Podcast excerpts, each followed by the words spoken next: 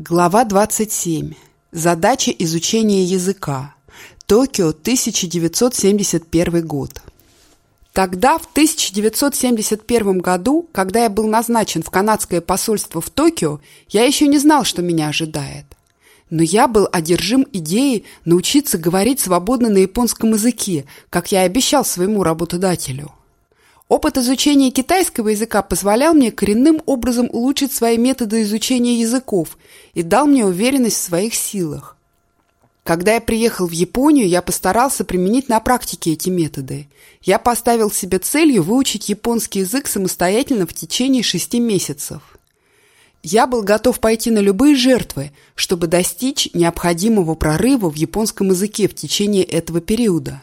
Если бы мне это удалось, я смог бы жить, пользуясь в основном японским языком, в отличие от большинства западных людей, которые, живя в Японии, продолжали говорить исключительно на английском.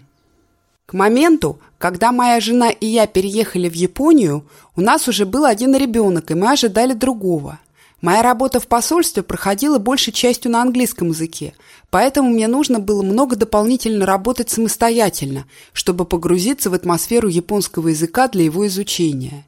Тем более в Японии у меня не было ни роскоши изучения языка весь день за счет работодателя, как в Гонконге, ни предварительного изучения основ языка в школе, как это было в Канаде с французским.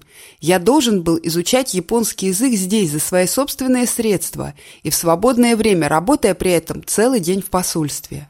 То время как большинство иностранцев в Токио с удобством работали и жили, пользуясь только английским языком, я осознавал, что мне нужно заставить себя жить и работать, используя как можно скорее японский язык, чтобы избежать попадания в привычную колею и обходиться только английским. Я приобрел небольшой первоначальный опыт изучения японского языка еще в Гонконге, когда у меня появились друзья в японском консульстве, которые тоже изучали тогда китайский язык. Один из них, представитель Министерства иностранных дел Японии, мистер Коичи Ката, затем стал одним из ведущих политиков либеральных демократов. Но мое первоначальное знакомство с японским языком в Гонконге было только неким предвкушением, чтобы заинтересовать меня в дальнейшем изучении языка. Мои первые шесть месяцев жизни в Японии были временем концентрированного обучения японскому языку, сурового времени сделать или сломаться. Я должен был находить сам учебный материал и развивать собственные методы быстрого языкового обучения. Я мог полагаться только на книжные магазины, чтобы найти там содержательные материалы, которые были мне необходимы.